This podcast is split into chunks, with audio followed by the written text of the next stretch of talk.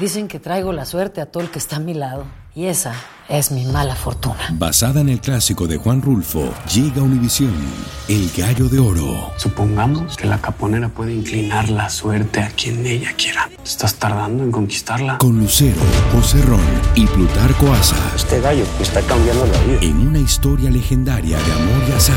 No trates de cambiarme, no lo vas a lograr. El Gallo de Oro, gran estreno miércoles 8 de mayo a las 9 por Univisión. Bienvenidos al podcast del Noticiero Univisión Edición Nocturna. Aquí escucharás todas las noticias que necesitas saber para estar informado de los hechos más importantes día con día. Buenas noches, hoy es martes 12 de diciembre y estas son las noticias más importantes del día.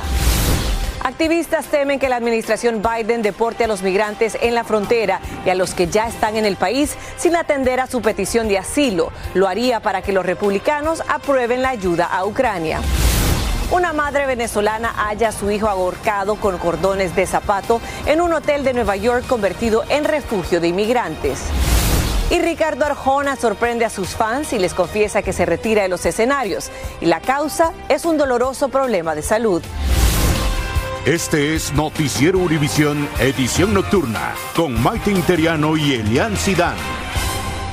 Activistas pro inmigrantes se manifestaron muy preocupados por las concesiones que la administración Biden dijo que estaría dispuesta a darle a los republicanos a cambio de que aprueben una multimillonaria ayuda a Ucrania, Maite. Así es, Elian, y es que temen que entre otras duras medidas se deporten a los migrantes sin que se procesen sus solicitudes de asilo.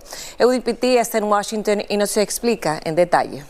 Cuando parecía que la visita a Washington del presidente ucraniano Vladimir Zelensky sería en vano, la Casa Blanca dice estar dispuesta a apoyar gran parte de lo que han pedido republicanos a cambio de un paquete de ayuda para Ucrania. The border is an absolute catastrophe, and this is because of the policies of this White House and this administration. We had 12,000 illegal crossings las nuevas medidas de largo alcance darían autoridad a agentes fronterizos para expulsar a migrantes sin procesar sus solicitudes de asilo. Reviviría la política de la era Trump conocida como Título 42 y suspenderían la ley de asilo. Cambiar la definición de asilo en este país sería absolutamente un caos inmoral para el país que decimos que somos. La administración Biden lleva semanas tratando de negociar en el Congreso un paquete por 100 mil millones de dólares que incluye ayuda militar para Ucrania, Israel y Taiwán, además de dinero para fortalecer la seguridad fronteriza. Republicans and only Republicans are holding everything up because of unrealistic maximalist demands on the border. La preocupación para grupos pro inmigrantes está en que la Casa Blanca respaldaría la expulsión acelerada a inmigrantes sin audiencias judiciales, sobre todo si no solicitan asilo y si no pasan sus entrevistas iniciales. Además, autoridades migratorias podrían ordenar la detención de aquellos migrantes que se les permite la entrada a Estados Unidos para esperar que sus casos sean resueltos. Demócratas en el Congreso no están contentos con el anuncio. Si somos un país de inmigrantes, entonces tenemos que reconocer que la economía de este país está determinada en nuestra habilidad de recibir a la gente. En Washington DC, Edwin Pitti, Univision. Edwin, gracias. Y un hotel que sirve como refugio en Nueva York fue escenario de una terrible tragedia que estremeció a la comunidad inmigrante en esa ciudad. Una madre venezolana halló a su hijo de 11 años ahorcado con los cordones de los zapatos alrededor de su garganta. Fabiola Galindo está en Nueva York con lo último que se sabe sobre este triste caso. Ocurrió en este hotel de Manhattan, convertido en un refugio de emergencia para inmigrantes. Aquí, el lunes por la tarde, la madre de un adolescente de 11 años de origen hispano lo encontró sin vida. Estaba súper, súper mal, eh, botando baja por la boca. Entonces la señora le había, desarmado, le había suelto y enseguida fue, fue a llamar al guardia. El guardia sí le ayudó, le bajaron, pero ya estaba, ya bajó inconsciente. Uh, 11 child uh, was found with, you know, uh, estaba inconsciente con un cordón de zapatos alrededor de su cuello, dijo el alcalde, agregando que se trata de un incidente muy doloroso. Porque imagínese perder a un niño en un país desconocido que nosotros no somos de aquí, es, es muy triste. La policía asegura que no había rastro de forcejeo y de confirmarse la causa de la muerte sería el tercer suicidio de un inmigrante en estos refugios municipales. El año pasado, una madre colombiana se quitó la vida en un refugio de Queens, dejando a sus dos hijos. Meses antes, un hombre de 26 años también se quitó la vida dentro de otro albergue. En septiembre de este año, los hombres solteros migrantes que se quedaban en este refugio fueron expulsados por los administradores para dar espacio a las familias con niños. De acuerdo con los expertos en salud mental, quienes viven aquí tienen diversas necesidades han sufrido toda clase de abusos, toda clase de maltratos. Entonces, es por definición una población de alto riesgo. La alcaldía pide a las familias que sospechen que sus hijos tienen pensamientos suicidas que llamen a la línea de ayuda del 988. En Nueva York, Fabiola Galindo, Univisión. Gracias, Fabiola.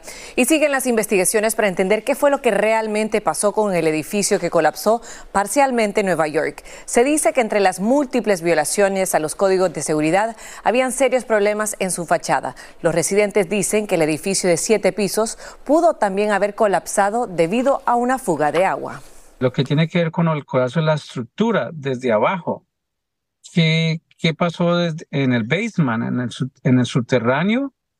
Si había mucha filtración de agua y deterioró las, las bases y por esa razón es que se caen, ¿no?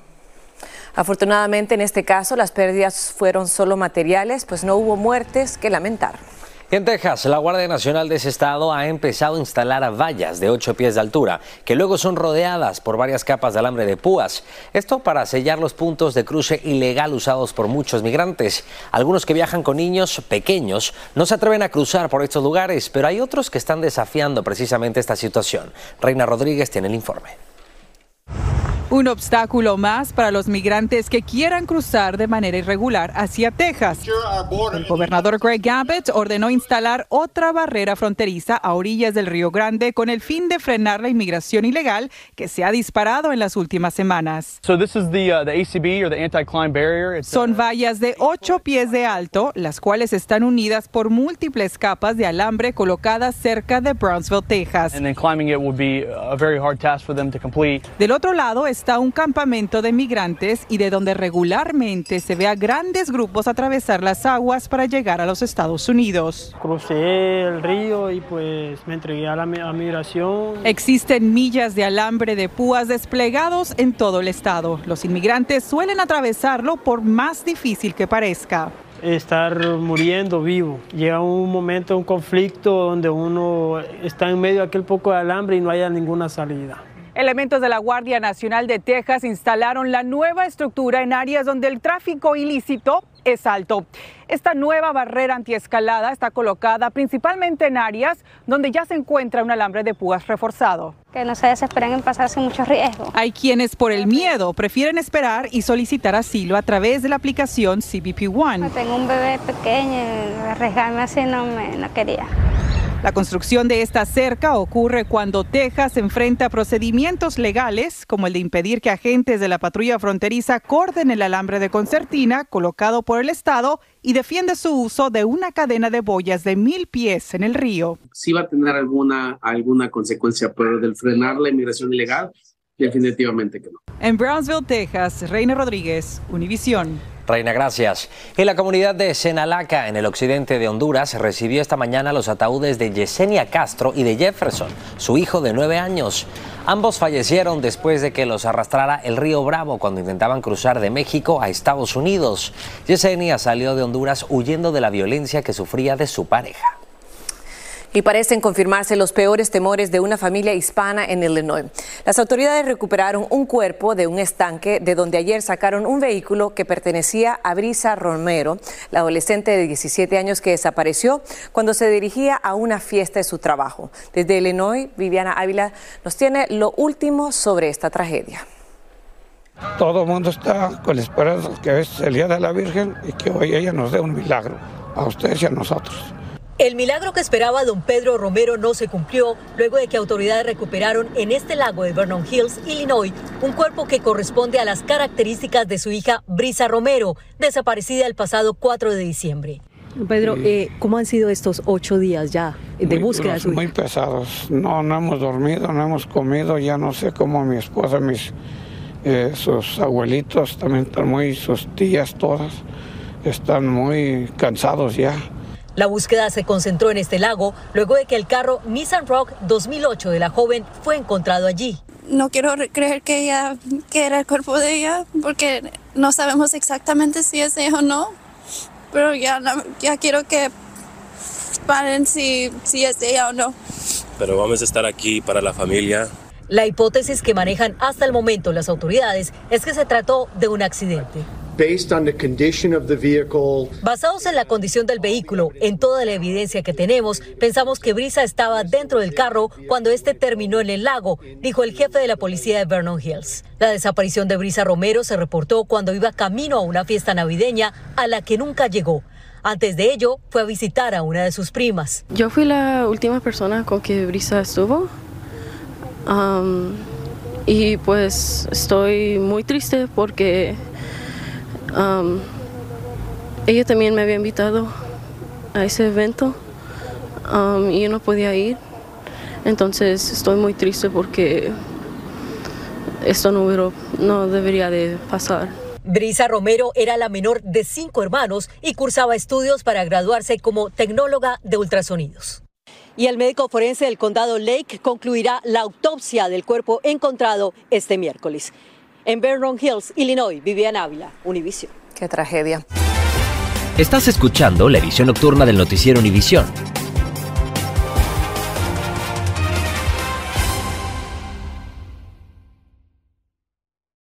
Lucero junto a José Ron protagonizan El Gallo de Oro. Gran estreno miércoles 8 de mayo a las 9 por Univisión. Y de las mejores. Continuamos con el podcast de la edición nocturna del noticiero Univisión.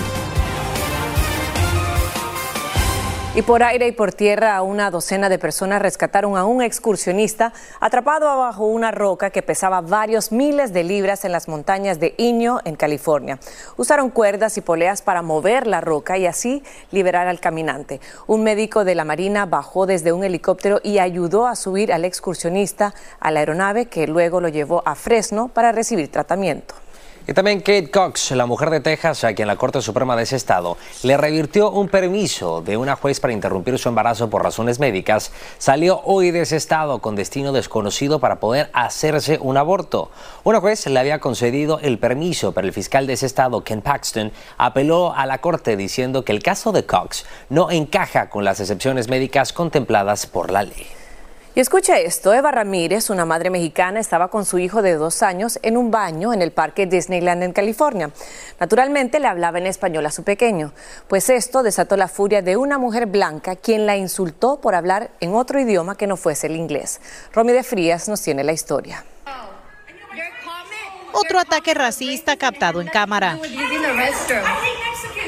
Esta vez fue nada más y nada menos que en el lugar más feliz del mundo, el parque de diversiones Disneyland en California. Empezó a decir que no hable español, que no hable español. Una madre mexicana fue el blanco de insultos mientras llevaba a su hijo de dos años al baño del estacionamiento del parque. Los comentarios racistas iniciaron cuando Eva Ramírez entró al cubículo más grande con el menor, mientras le hablaba en español. La quise ignorar, agarré mi carriola, me fui alrededor de ella a lavarme las manos y mientras yo me estaba lavando las manos me seguía gritando muchas cosas racistas. Ramírez asegura que cuando su hijo empezó a llorar, ella se defendió y empezó a grabar con su teléfono. Cuando yo saqué el teléfono, volvió a repetir que en su país se habla inglés, no español, y que soy una maldita mexicana. Ramírez dice que presentó una queja ante los empleados de Disney para que no dejaran a la mujer entrar al parque, pero esta se le negó porque ellos aseguran que simplemente fue una confrontación verbal.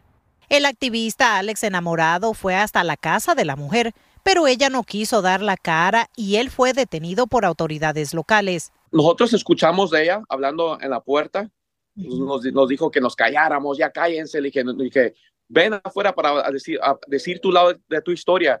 ¿Tú eres una racista? Le pregunté. Y ese que no me contestó.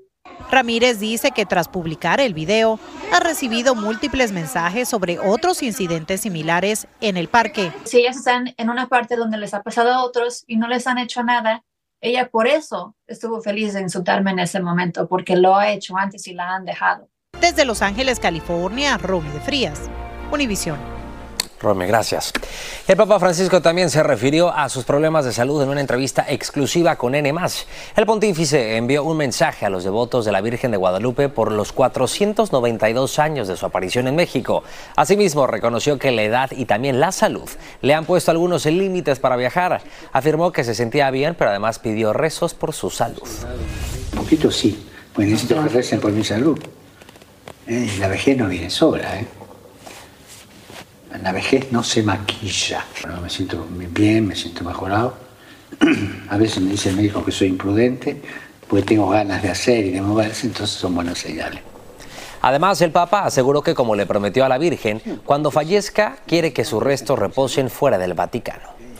Y hay buenas noticias para nuestros bolsillos. Los precios no bajaron, pero la inflación aumentó mucho menos que en el pasado. En gran parte se debe a que bajaron los precios de los combustibles y eso hace que económicamente hablando estemos mucho mejor que hace un año. Sin embargo, no todos lo sienten porque las viviendas y los alquileres siguen estando muy caros. La Comisión Federal de Comercio también dio a conocer nuevas reglas para combatir estafas en los concesionarios de autos. Y es que según la agencia, la norma prohíbe las declaraciones falsas sobre el precio de los vehículos. También exige a los concesionarios que indiquen el precio real que nosotros los consumidores estaremos pagando por el vehículo. Además también exige que se informe sobre datos adicionales que le aclaren al cliente también sobre las extensiones de las garantías y que estas no son obligatorias. Asimismo tendrán que indicar por adelantado el pago mensual que estén aceptando los consumidores. Y el presidente argentino Javier Milei advirtió que el país necesitaría medidas y cambios inmediatos y hoy comenzó con ellas. Anunció una devaluación del peso argentino de 400 dólares por dólar a 800 dólares, una reducción del aparato estatal, despido de empleados públicos y reducción de subsidios al transporte y la energía, entre otras medidas. El Fondo Monetario Internacional aplaudió el anuncio y se estima que Argentina cerrará este año con una inflación del 188%. Y también la gobernadora de Iowa, Kim Reynolds, calificó de absolutamente objetable una exhibición satánica en el Capitolio Estatal, pero dijo que se va a mantener. Se trata de un altar satánico que además se instaló por un grupo de ateos y libres pensadores de Iowa en el templo satánico. Ellos dicen que no adoran a Satanás ni que creen en que exista, pero que la exhibición es un símbolo de su derecho a la libertad religiosa. En México, el conductor de un camión atropelló a un grupo de motociclistas con un saldo de tres muertos y más de diez heridos. Las víctimas eran peregrinos que regresaban de celebrar a la Virgen de Guadalupe. El conductor fue detenido y llevado a una delegación donde comprobaron que se encontraba bajo los efectos del alcohol. Y también el expresidente Donald Trump nuevamente está vendiendo tarjetas de colección para pagar por su defensa legal. Estas tarjetas tienen la foto del exmandatario cuando fue arrestado en Atlanta por sus intentos de revertir, revertir la elección del año 2020. Trump dijo que quien compre 47 tarjetas estará recibiendo un trozo del traje que estaba usando cuando le tomaron esa foto y además estará siendo invitado a una cena de gala en Mar-a-Lago. Cada tarjeta tiene un precio de 99 dólares. Y la violación y asesinato de una niña de 15 años ha conmocionado a Cali, Colombia. La tragedia ocurrió cuando una niña salió de su casa a comprar golosinas, pero nunca regresó. Había sido emboscada por un ex militar que trabajaba como vigilante, quien la violó y la descuartizó. El asesino fue arrestado tras ser denunciado por un ciudadano.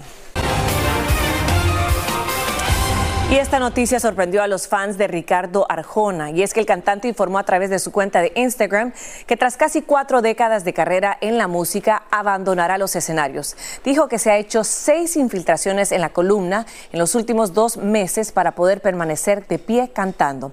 Y a sus fans les dijo adiós y les agradeció con todo el corazón. Y bueno, Maite, también esta noche hay buenas noticias y es que 45 días han pasado desde que el huracán Otis destrozó Acapulco, pero los clavadistas de la quebrada han reiniciado sus saltos con la esperanza de que el turismo vuelva a alzar nuevamente ese destino turístico de México. Así es, sus saltos que están viendo en pantalla son emblemáticos en esa ciudad y los hacen desde el filo de un acantilado de 40 metros de altura para caer en aguas de unos 30 metros de profundidad, algo que hay que verlo por lo menos una vez en la vida. Por supuesto que sí. Y para despedirnos los invitamos a que vean las imágenes de las celebraciones en diferentes ciudades en honor a la Virgen de Guadalupe. Así es, Maite. Muy buenas noches para todos. Y por supuesto vamos a ver estas imágenes de esta honra que muchos fieles le hacen a la morenita del Tepeyac en México y por supuesto en muchas ciudades de Estados Unidos. Buenas noches. Que descansen.